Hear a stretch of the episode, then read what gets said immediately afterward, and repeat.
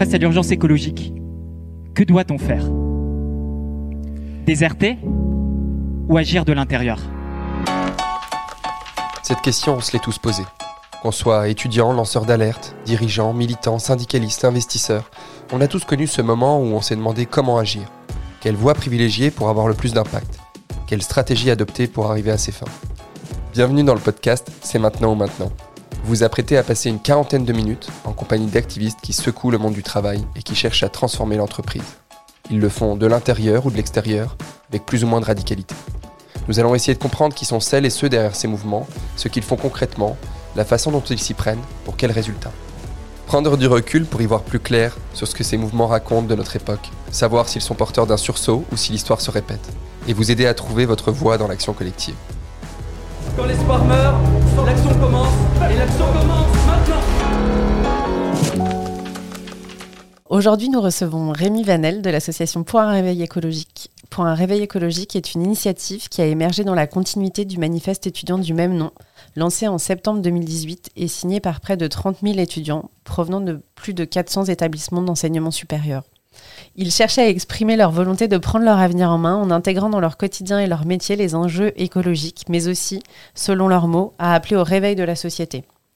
Leur action est organisée principalement autour de deux axes, les acteurs de l'enseignement supérieur d'une part et le monde de l'entreprise d'autre part. Ils se posent des questions comme faut-il claquer volontairement la porte de certains secteurs? Vaut-il mieux boycotter les entreprises dont le profit est l'unique objectif pour préférer des structures directement engagées? Ou faut-il tenter de les transformer de l'intérieur? Ils considèrent que l'étape de recrutement constitue un levier extrêmement fort pour peser sur les stratégies des entreprises puisque, et je les cite, sans humains, sans nouveaux employés, pas de production, pas de valeur ajoutée, pas de chiffre d'affaires. Une entreprise qui a du mal à recruter ou qui ne recrute que des jeunes démotivés est une entreprise vouée à l'échec et elles le savent. Et on a en effet plutôt l'impression que les entreprises sont très sensibles à leur discours. Ils sont organisés en collectif informel, ils n'ont pas monté d'association ou de structure juridique dédiée, ils ont un mode de fonctionnement très horizontal. Rémi Vanel est ingénieur des arts et métiers. Il a accompagné des projets de décarbonation dans plusieurs entreprises et depuis un an, il a intégré le réveil écologique. Pour discuter avec lui, nous accueillons Alexis Bugada, qui enseigne le droit social à l'Université d'Aix-Marseille. Il y dirige le laboratoire de recherche du Centre de droit social. Il est également co-directeur du master droit social de la faculté de droit et de sciences politiques d'Aix-en-Provence. Il a dirigé et coordonné la publication du rapport français Agreement en lien avec les partenaires européens de ce programme de recherche. Ce projet Agreement a pour objectif d'étudier comment et pourquoi la négociation collective peut contribuer à intégrer le principe de durabilité environnementale dans les relations de travail. Le projet de recherche est basé sur le postulat selon lequel il n'y a pas de contradiction irrémédiable entre la durabilité environnementale et les fonctions fondamentales du droit du travail.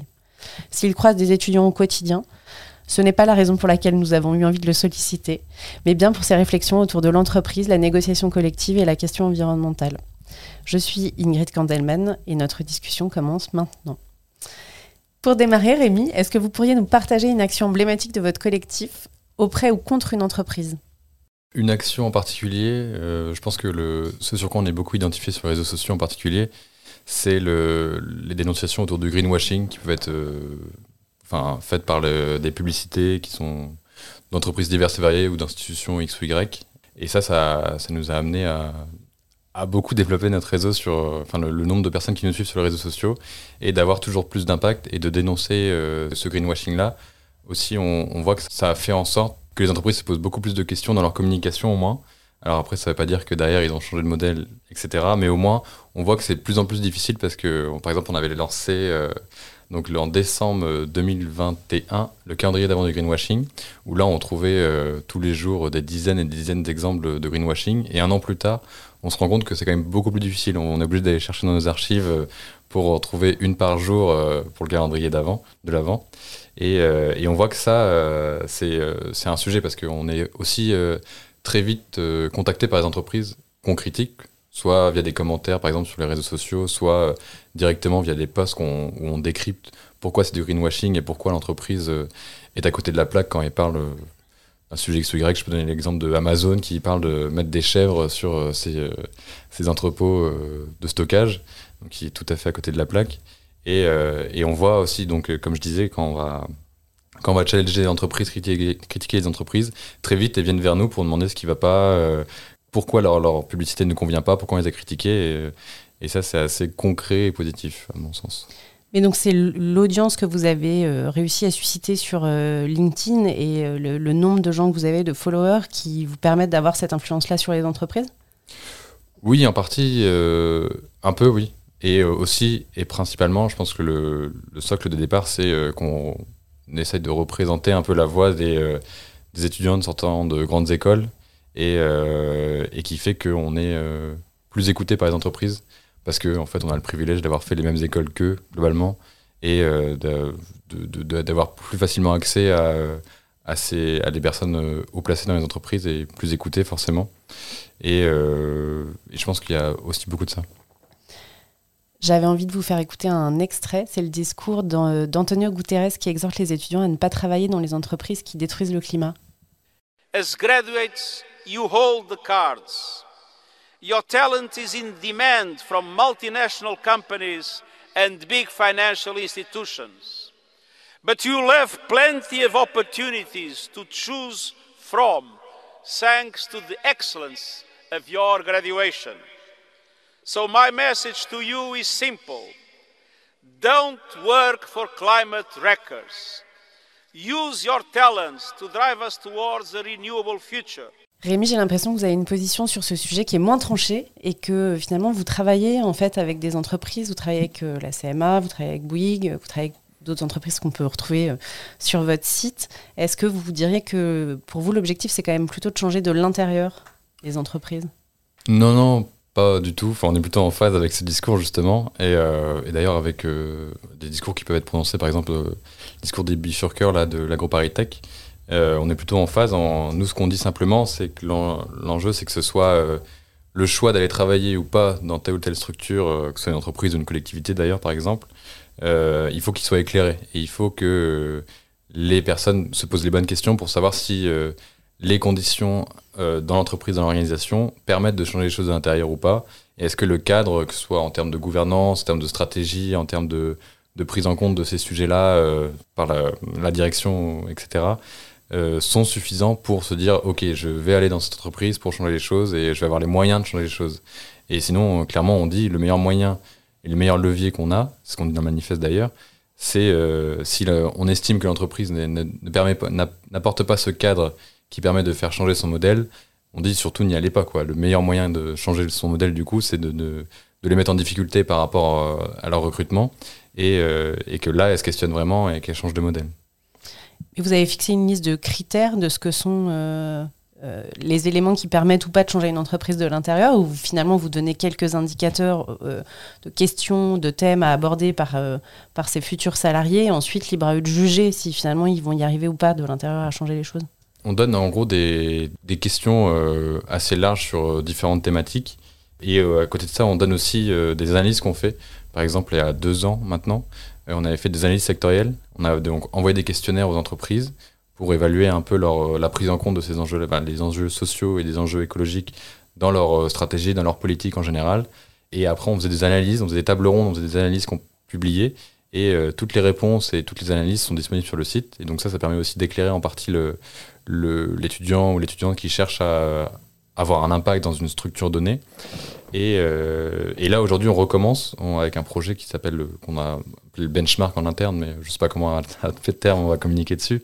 Mais euh, donc, on a recommencé ce, ce travail d'échange avec les directions d'entreprise. D'ailleurs, on voit qu'on a beaucoup plus de réponses qu'il y a 2-3 ans, auprès des, des, grands groupes en particulier, parce que notre, critique, elle se, se porte surtout sur les grands groupes, parce qu'on est beaucoup amené en tant qu'étudiant de grandes écoles à travailler dans des grosses structures, généralement, et euh, pour différentes raisons, on pourrait y revenir si vous voulez.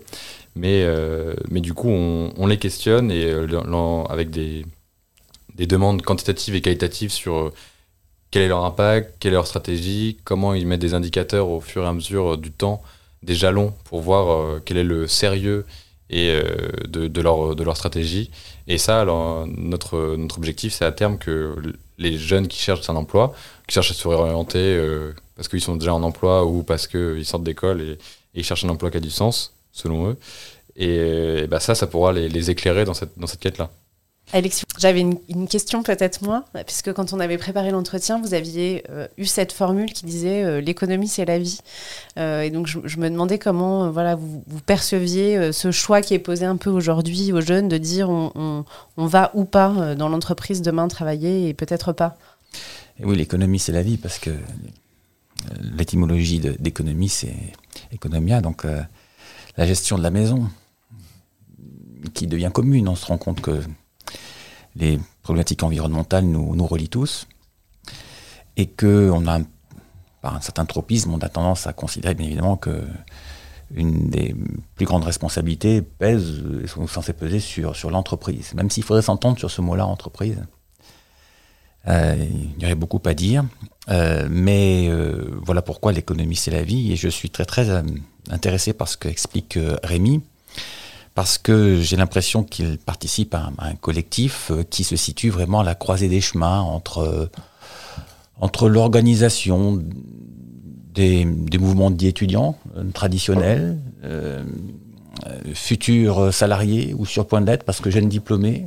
Alors en plus, j'ai bien compris que parmi les, les, acteurs de Point Réveil écologique, il y avait des élèves de grandes écoles, donc de futurs ingénieurs, donc des futurs salariés ou cadres à forte valeur ajoutée, et qui sont en situation de peut-être pouvoir choisir leur emploi.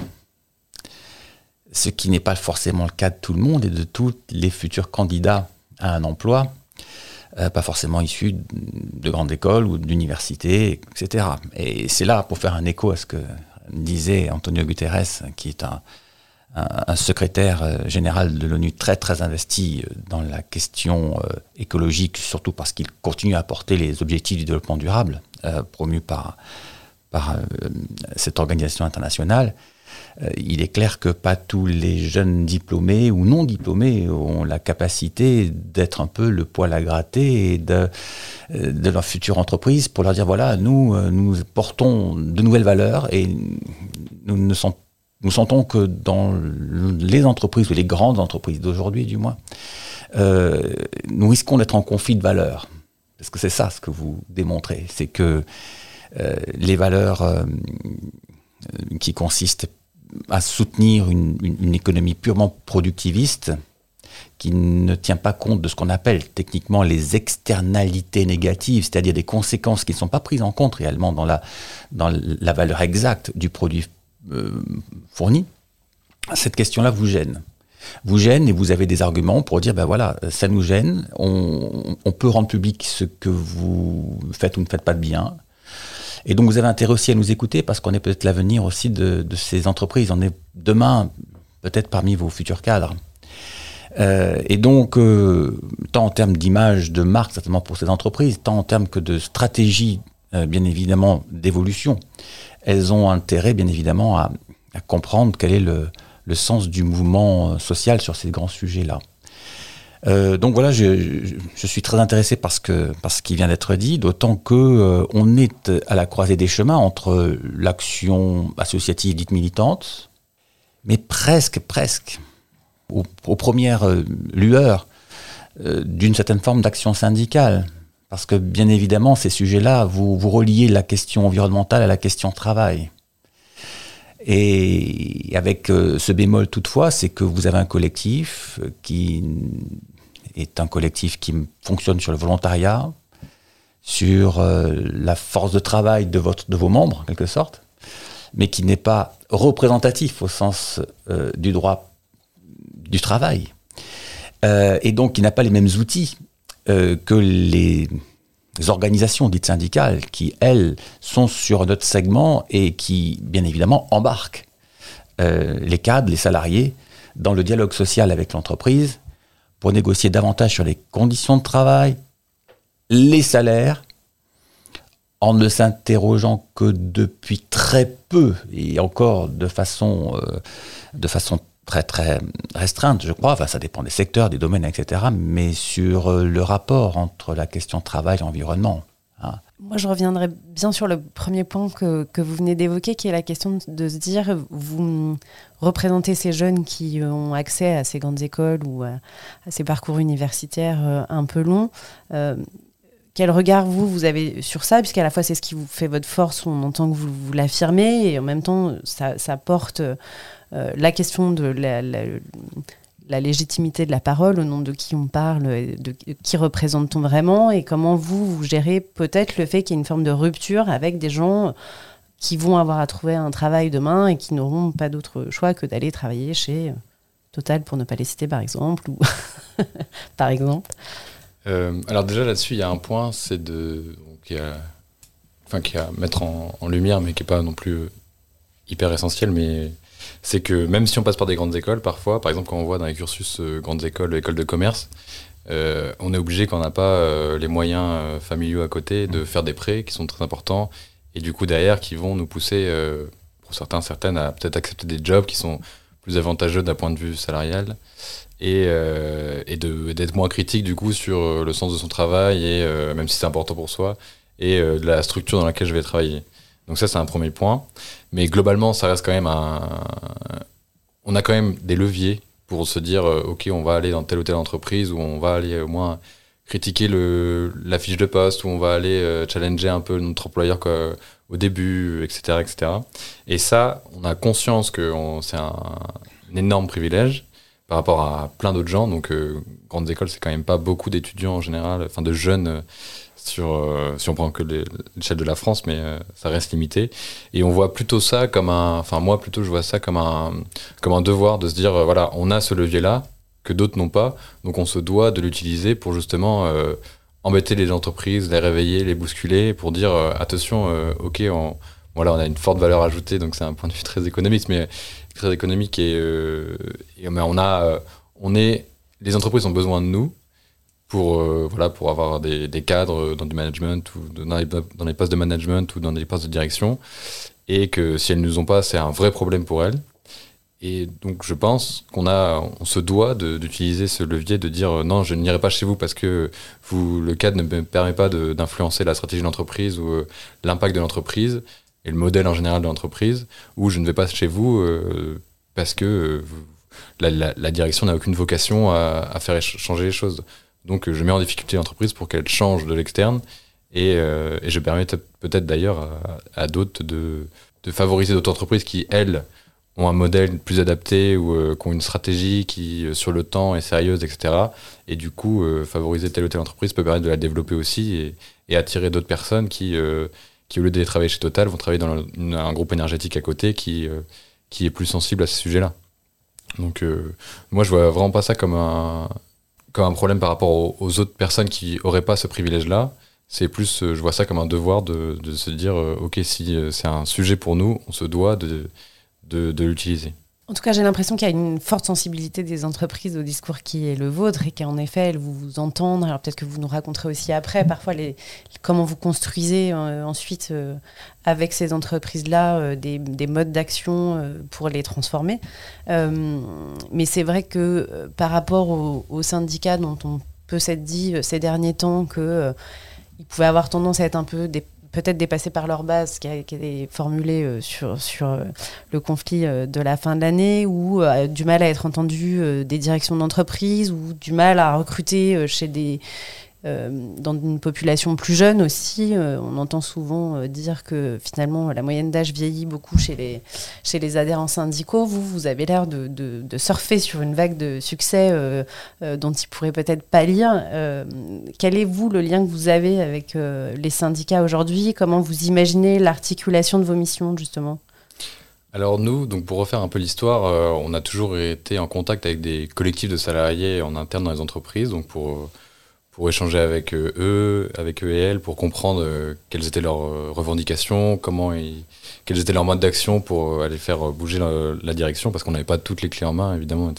enfin, on n'a pas beaucoup d'expérience, sort d'école, etc. Donc ça nous a, ça a beaucoup enrichi notre compréhension de comment faire bouger les entreprises. Et, et, on a vu aussi les limites de ce genre de, de pratiques avec les collectifs pas syndiqués justement, donc qui n'ont pas forcément de protection juridique, qui n'ont pas, pas, de rôle bien défini sur l'action qu'ils peuvent avoir. Et on a vu que dans certaines entreprises, euh, je pense qu'il y a des collectifs qui ont été un peu radicaux dans leur, euh, dans leur approche et euh, auprès de la stratégie de l'entreprise et qui ont été mis à pied très rapidement. parce que ça allait pas avec la politique de l'entreprise. Donc, comme ils n'avaient pas de droit bien défini pour, pour avoir cette approche-là, ils ont été mis à pied. Et donc là, ça nous a amené à nous poser la question des syndicats parce que eux, ils ont un cadre, tu, connais tellement mieux que moi, mais euh, qu'ils ont un, cadre légal qui leur permet d'avoir des revendications radicales euh, dans une certaine mesure. Et on, s'est rendu compte aussi que c'était pas un sujet qui était évidemment pris en compte par les syndicats aujourd'hui, mais on pense que ça a profondément du sens de, donc du, coup, d'utiliser la structure syndicale pour revendiquer des meilleures prises en compte euh, des enjeux sociaux et environnementaux dans la stratégie de l'entreprise, parce que en fait c'est une question euh, de pérennisation, de préservation de l'emploi déjà de 1, du salaire de 2 et euh, de 3 des, surtout des conditions de travail aussi. Parce que en fait on voit que tout ce qui va se passer avec le changement climatique, etc., très concrètement ça va impacter les travailleurs et les travailleuses au jour le jour dans leur activité. Quand il fait 50 degrés en été, on ne travaille pas de la même façon que quand il faisait 30-35. quoi. Euh, et, donc ça, c'est un sujet dès aujourd'hui pour les... Enfin, nous, on essaie de pousser avec les syndicats pour qu'ils prennent ce sujet-là en main et qu'ils se disent, OK, c'est pas juste euh, une lubie écolo de se dire, euh, c'est important de considérer la transition écologique dans nos revendications, mais c'est un, pilier de demain, on va préserver nos emplois, on va préserver nos salaires, on va préserver nos conditions de travail. Et, et, on pense que ça a profondément du sens que les syndicats se saisissent pleinement de, cette thématique-là. Sur le projet syndical, je vous invite à aller voir, euh, du coup, toutes les informations sont sur le site radartravail-environnement.fr et vous allez retrouver euh, les liens pour nous contacter, pour faire les formations, pour euh, découvrir la méthode, les outils, tout est là-dessus. Et il y a aussi un point que j'ai pas, pas cité, mais je pense que c'est important aussi d'adresser le sujet de la transition écologique via l'emploi, parce que on estime que, enfin, on pense du moins, c'est pas facile à quantifier, mais on pense que les gens essayent d'être de trouver un sens et d'être fiers de leur activité et que à terme une entreprise qui euh, destructeur du climat comme euh, disait le secrétaire général de l'ONU euh, et qu'on en a conscience en tant que salarié de cette entreprise on n'est pas forcément fier et très motivé d'aller travailler tous les jours quoi. Donc on pense que aussi que bousculer son entreprise et aller chercher des informations et avoir des revendications très précises sur qu'est-ce qui peut être mis en place et suivre la mise en place de ces revendications, de ces mesures, c'est essentiel et, euh, et, ça va permettre aussi de, de rapporter euh, cette dimension sociale à la transition écologique qui, euh, on pense, est complètement liée et, n'est pas. Quoi. Alexis, vous qui avez un regard aiguisé sur les prérogatives des organisations syndicales et des, des comités d'entreprise, des CSE sur ces sujets-là, est-ce que vous pouvez nous, nous dire peut-être déjà en quelques mots aujourd'hui quels sont les, les, les, pouvoirs ou les obligations des organisations syndicales et depuis la loi climat euh, des CSE sur ces sujets. Et puisque vous, vous avez observé, les... est-ce que ce sont euh, des prérogatives dont ils se saisissent Pourquoi faire Alors, euh, on, pressent qu'il y a un, mouvement qui, est en train de, se réaliser, une, conscientisation en fait du problème environnemental. Et en effet, eh bien, on voit très bien qu'il y, a des syndicats qui ont leur sein des, responsables RSE, euh, des, unions locales qui parfois font des débats sur ces sujets-là, euh, des, membres de certaines sections syndicales dans l'entreprise qui développent des formes de brigades vertes pour réfléchir à, la conjonction euh, des narratifs entre la question environnementale et la question sociale, pour précisément euh, faire en sorte que la notion d'économie sociale euh, puisse être davantage prise en compte dans, le, dans le, processus productif de l'entreprise. Donc on, voit les choses bouger, euh, même si ça bouge relativement doucement. Donc il y a une certaine sensibilisation à ce sujet-là. Les, grandes confédérations, euh, bon, c'est pas une question qui, qui, est nouvelle, mais elles prennent moins à bras le corps quand même le sujet que le font peut-être les jeunes générations. c'est probable, mais elles le font, mais elles restent quand même très, très dans le sillon des revendications très, très traditionnelles, conditions de travail, rémunération, emploi. Euh, et euh, il est difficile de, porter des revendications qui, peuvent avoir un, impact sur l'efficacité économique de leur entreprise, donc sur leur propre rémunération. Donc sur, une forme de conflit quand même dans, l'action syndicale actuellement, et c'est un fait, on ne peut pas le nier, il faut même peut-être admettre et, en tenir compte. Euh, donc ça, c'est du côté des syndicats, même si on, s'aperçoit de plus en plus que l'action syndicale essaie de s'ouvrir aussi au monde associatif, euh, et donc d'avoir un regard extérieur euh, sur ses propres revendications. Et j'en veux pour preuve deux, exemples. Par exemple, vous avez quelques grands syndicats, euh, de grandes confédérations qui ont participé au pacte de pouvoir de vivre avec 66 propositions, dont certaines sont sociales et environnementales. Vous avez aussi euh, l'accord qui a été passé entre notre confédération comme la CGT et, euh, Greenpeace, je crois, euh, plus jamais ça. Donc on sent très bien qu'il y a là des, des, nouveaux mouvements ou nouvelles structures de mouvements revendicatifs qui se, qui se mettent en place, avec peut-être d'un côté des arguments ou une façon de faire plus progressiste, où on essaie de l'intérieur de faire évoluer les mentalités, et, de l'autre peut-être une façon de, de, d'aller sur un chemin revendicatif plus radical aussi, parce qu'il va y avoir aussi une façon de, concevoir les, différents modes de revendication. Les lois Auroux ont un peu plus de 40 ans. Les lois Auroux qui ont installé, euh, institué les instances et le dialogue social comme on les connaît aujourd'hui euh, dans l'entreprise. Est-ce que la question environnementale et ce qu'on voit aujourd'hui avec des mouvements comme pour le réveil écologique vient un peu euh, changer euh, la représentation qu'on avait de l'entreprise et des modes de, communication à, l'intérieur de l'entreprise. Est-ce qu'on se dit qu'il faudrait en fait réinventer un peu les instances euh, qui sont les nôtres dans l'entreprise? Est-ce que on est à l'heure un peu de ce renouveau du, des systèmes de dialogue d'entreprise? Ou est-ce qu'en fait vous dites que bah, les syndicats vont euh, progressivement monter en compétence sur ces sujets, et puis euh, peut-être les jeunes avec des mouvements plus spontanés, plus citoyens, vont continuer à exister euh, un peu les uns à côté des autres, ou avec des actions ponctuellement reliées, mais voilà, comme une somme d'acteurs qui en fait vont venir s'ajouter les uns aux autres. Alors, quand on évoque la, les lois, enfin la loi Auroux sous l'angle du, dialogue social, en fait, on pense à la négociation collective. Voilà, c'est ça. Et, à l'origine, bien évidemment, euh, la question environnementale n'est pas présente dans le Code du travail sous l'angle précisément de, de l'objet de la négociation collective. Ceci étant dit, Ceci étant dit, euh, quand on analyse les textes qui sont applicables à la négociation collective, euh, l'objet de la négociation collective est un objet professionnel, c'est les conditions d'emploi, la rémunération, la formation, etc. Mais, on s'aperçoit que la question environnementale, elle est, c'est une question qui, qui, très vite déborde sur la question sociale. Euh, l'une et l'autre sont liées. Et, quand on analyse un certain nombre d'accords, on s'aperçoit qu'en effet, euh, c'est un des résultats du rapport Agreement euh, pour la partie française, mais que l'on a élargi à plusieurs pays européens, avec un collectif de, chercheurs euh, européens, on s'aperçoit qu'il y a en effet des manifestations très très concrètes dans la négociation collective sur des sujets extrêmement variés, comme promouvoir les formations dans l'entreprise, avec une ouverture environnementale euh, comme euh, promouvoir les éco-gestes dans l'entreprise. Alors ça peut aller de la gestion du gobelet jusqu'à des choses beaucoup plus ambitieuses, hein, bien évidemment. Euh, comme promouvoir les rémunérations plus vertes, c'est-à-dire prendre en compte dans les, les, critères de l'intéressement des, des, indicateurs qui tiennent compte précisément de l'impact environnemental, de la trace carbone de l'entreprise.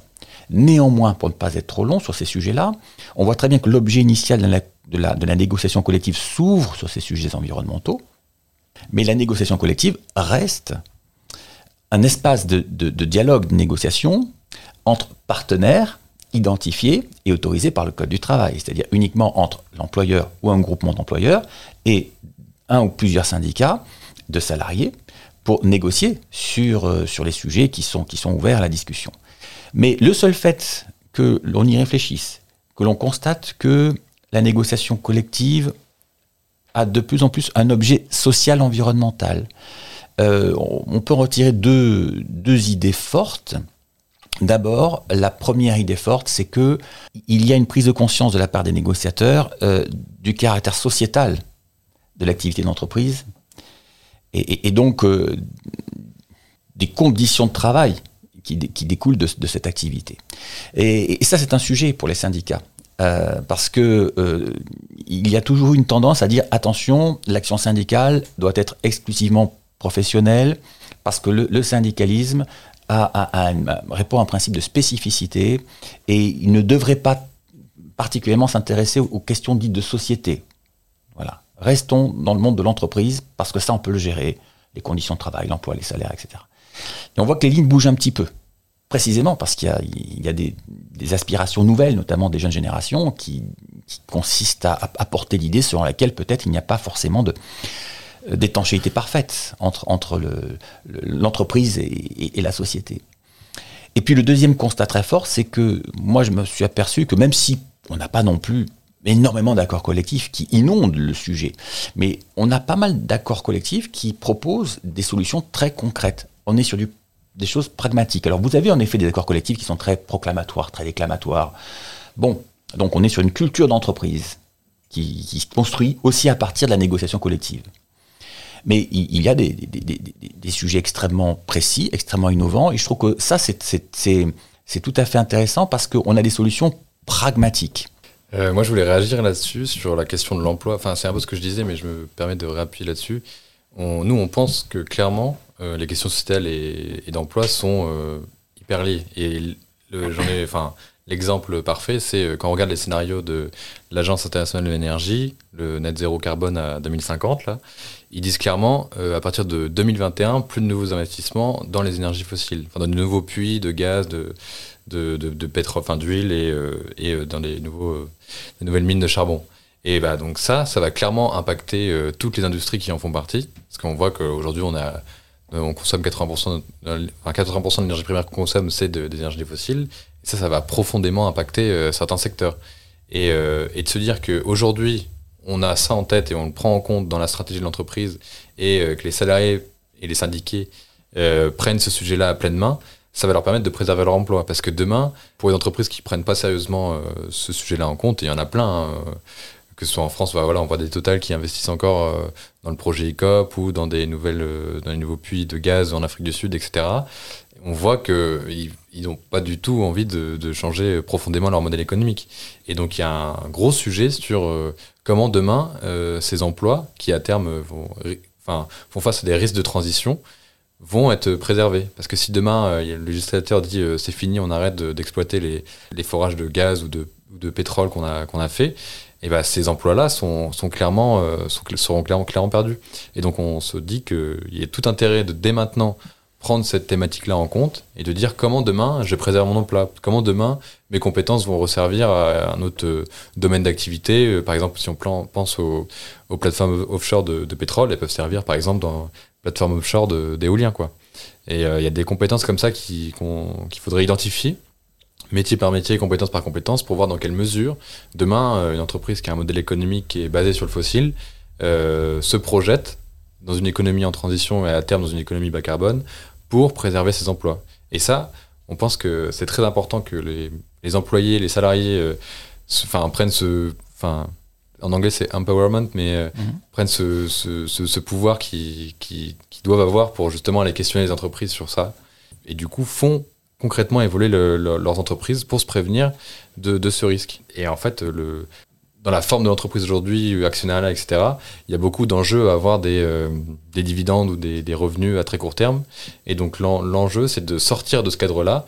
Et l'action syndicale, pour nous, peut permettre, ou le, CSE, etc., dans les conventions collectives, peut-être, je sais pas, mais à voir comment concrètement on met ça en place, mais euh, peut permettre de se prévenir de ce risque-là et de favoriser euh, une entreprise qui, qui fermerait euh, parce que risque de transition, euh, l'activité n'est plus du tout compatible, on n'a pas du tout prévu de stratégie ambitieuse de changement de notre modèle économique et on maximise la rentabilité pour les actionnaires et derrière les emplois, bah, on fait des, des plans de licenciement parce que juste il n'y a plus d'activité et on n'a plus de choix quoi. Et on n'a mmh. pas du tout reformé, on n'a pas du tout euh, recruté en conséquence, etc. Et donc pour nous c'est important. Et je vais juste revenir aussi sur les, les conventions collectives dont tu parlais là je pense qu'il y, a un point d'attention qui est euh, un peu en lien avec le greenwashing, c'est de dire que si on parle juste de, par exemple, de mobilité douce ou de, de formation aux éco-gestes, etc., c'est très euh, axé sur l'individu. Et ça, ça peut amener à se dire, OK, on a fait la partie du boulot qu'on qu devait faire, sauf qu'en en fait, on voit pas euh, l'énorme travail qu'il y a derrière, qui est de dire, il faut changer le modèle économique d'entreprise. Et quand on pense aux entreprises du oil and gas, alors c'est très bien si demain on, les gens qui vont travailler à construire des centrales à charbon ou à gaz ou, des nouveaux puits de, pétrole, ils vont en vélo, mais euh, ça ne change rien du tout à la préservation de leur emploi sur le moyen terme et le court terme, enfin les moyens terme et le long terme, et euh, à, euh, au changement du modèle de l'entreprise. Donc ça, je pense qu'il faut y faire très attention Il ne faut pas rajouter juste du saupoudrage vert, euh, ce que font les entreprises d'ailleurs depuis qu'on les interpelle et depuis des dizaines d'années sur ce sujet-là, pour la plupart. Mais euh, vraiment aller dans le fond du sujet, être assez radical sur cette question-là et euh, réfléchir à vraiment est-ce que mon activité a un sens dans un monde bas carbone? C'est ça la question principale, que ce soit un service ou un, produit qu'on fabrique, etc. C'est est-ce que ça a vraiment un sens? Et, en particulier, on peut prendre le secteur de luxe par exemple. Est-ce que le luxe demain a un sens dans un monde bas carbone? Alors, dans tout ce que tu dis, il y a énormément de choses. Je, vais juste identifier deux, trois points pour répondre spontanément. Mais euh, le, premier point, c'est ce que tu évoques, c'est ce qu'on appelle le, point de la, transition écologique, hein, sous l'angle du droit du travail. Et, la transition écologique va en effet euh, conduire à l'arrêt de certaines activités euh, soit parce qu'elles sont devenues insoutenables, soit trop chères, soit inadaptées. Et, donc, il va y avoir des, pertes d'emplois. Et une des responsabilités sociales des parties prenantes, c'est d'anticiper ces pertes d'emplois, bien évidemment. Et, dans ce schéma-là, il va y avoir aussi euh, la, création d'emplois, la destruction d'emplois, mais aussi de la création d'emplois. C'est ce qu'on appelle les emplois verts. Est-ce qu'il y aura plus d'emplois verts que d'emplois qui seront amenés à disparaître? Voilà, c'est un, grand débat que les économistes ont. Euh, certains sont optimistes, d'autres pas. Euh, et, à côté de ces emplois verts, il y a aussi les emplois existants, mais qui vont devoir s'adapter. Ce qu'on appelle les emplois diverdissants. Voilà. Et, là, qui nécessitent euh, de la formation pour justement que les travailleurs qui sont en poste et qui ont des outils qui vont progressivement devenir obsolètes, euh, eh bien, puissent s'adapter aux, nouveaux outils. Donc tout ça participe de, ce qu'on appelle la transition sous l'angle de l'emploi, et c'est capital en effet de sensibiliser à la fois euh, les dirigeants de l'entreprise, les partenaires sociaux, les, syndicats de salariés, c'est un sujet. Donc ça nécessite une, vision à moyen et long terme. Maintenant, euh, je, comprends aussi dans ta démarche euh, réfléchir à un autre modèle économique. Voilà. Bon, oui, le, modèle économique. Est-ce que c'est un modèle de nature technique? Est-ce qu'il faut de nouvelles technologies ou vraiment un autre modèle économique? Ça, c'est un, vaste sujet. on voit très bien où, la, question environnementale nous ramène à la question économique. Et l'économie n'est jamais purement économique. Elle est toujours un petit peu politique, même souvent. Voilà. Euh, alors, c'est un très très vaste débat sur lequel je pense qu'il faut aussi rester pragmatique et rationnel. Il y a différents types d'entreprises, euh, il y a différentes façons d'exercer une activité économique. Mais si on en est à réfléchir sur le modèle de l'entreprise dans son format libéral ou capitalistique, euh, une des, des, grandes remarques que, que l'on fait, ou des grandes critiques, si j'ose dire, que l'on fait, c'est l'expression euh, le rôle de l'entreprise, c'est de faire des bénéfices. Voilà, c'est pas faire du sociétal. Et souvent, on fait référence, si ce n'est à Henry Ford, euh, si on peut faire à Henry Ford aussi, mais on fait surtout une référence à, Milton Friedman, qui disait euh, que la responsabilité sociétale de l'entreprise, euh, c'est d'accroître ses bénéfices. Donc, ça peut en effet choquer si on prend cette phrase extraite d'un très célèbre papier qu'il a publié dans le New York Times dans les années 70. Mais encore faut-il le lire jusqu'au bout.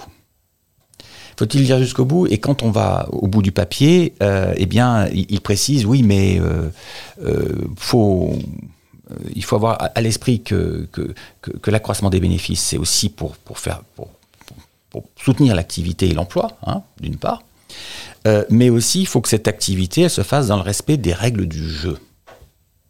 Et c'est ça la vraie question qu'il faut se poser de savoir, c'est quelles sont les règles du jeu. Est-ce que la concurrence est vraiment libre ou est-ce qu'il y a des oligopoles Est-ce qu'il y a des États qui participent euh, dans la gestion oligopolistique des grands secteurs euh, que nous évoquons? Voilà, euh, et ça, ça compte, la question de la liberté. Si, on, est en présence de, de monopole ou dans l'extraction, par exemple, d'énergie fossile, on empêche bien évidemment la création d'entreprises plus, plus, plus, agiles et, donc la concurrence est faussée. Mais il faut des règles du jeu, mais il ne peut pas y avoir de liberté sans responsabilité. Et, quand on voit ce qui se passe à l'étranger, je pense par exemple aux, Pays-Bas, à l'affaire Shell, c'est sur un, fondement très classique du droit de la responsabilité délictuelle que, que, Shell a été condamné, une somme très très importante. Et une entreprise qui est condamnée, un dirigeant qui est pénalement condamné, euh, tout ça fragilise l'entreprise. Et rétrospectivement, qui paie les pots cassés C'est l'entreprise dans son ensemble, c'est-à-dire les actionnaires, mais aussi les salariés qui risquent de perdre leur emploi. Et donc la question environnementale, l'impact de l'activité économique sur l'environnement est aussi une question de, durabilité de l'entreprise, euh, aussi à la fois pour les, les actionnaires, mais aussi pour les salariés. C'est un intérêt bien compris. Ce qui est tout à fait intéressant, c'est que cet intérêt bien compris a une incidence sociétale. Et c'est intéressant d'avoir ton regard aussi sur l'aspect euh, légal des choses et euh, le fait que voilà, le droit se développe aussi.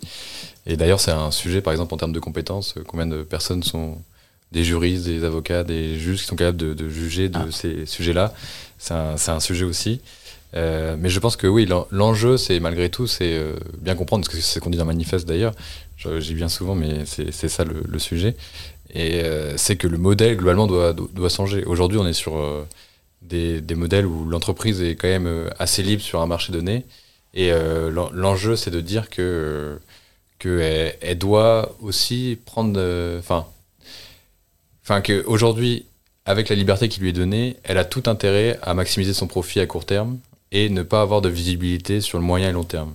Et donc, et ça, c'est le cadre qu'il veut, c'est le système qu'il veut, qui est comme ça. Et l'enjeu, c'est d'essayer de mettre en lumière ce, cette contradiction dans laquelle l'entreprise est, où elle dit oui, voilà, la question de la transition écologique, elle est importante. Euh, patati patata, je fais des formations euh, à la fresque du climat, euh, je fais quelques deux trois, je, deux trois, deux trois choses dans, les, dans la convention. l'entreprise dont tu parlais tout à l'heure, des choses comme ça, mais ça, reste à la marge. Elle n'arrive pas, elle ne peut pas régulièrement se questionner sur le moyen terme et le long terme. Par exemple, quand tu parlais de. Enfin, quand je reviens au oil and gas, parce que c'est mon sujet favori, euh, je pense qu'on peut pas dire, pour, surtout pour une entreprise aujourd'hui comme Total, par exemple, qui est euh, sur un marché concurrentiel euh, avec plein d'autres acteurs, que qu'abandonner une concession de, de puits pétroliers, etc., c'est pas contribuer directement à faire évoluer le marché à la hausse et, et à contraindre aussi d'autres acteurs à. Enfin, à contraindre plus ou moins directement, d'autres acteurs à pratiquer des prix plus hauts et du coup euh, que cette, euh, cette concession soit moins rentable. Et, euh, je pense qu'il faut aussi mettre la lumière sur ce genre de pratique et dire ok aujourd'hui l'entreprise a, le nez sur le court terme, mais elle a les moyens aussi de se dire ok je, questionne ma rentabilité à court terme pour préserver l'emploi, mon activité en général sur le moyen et le long terme.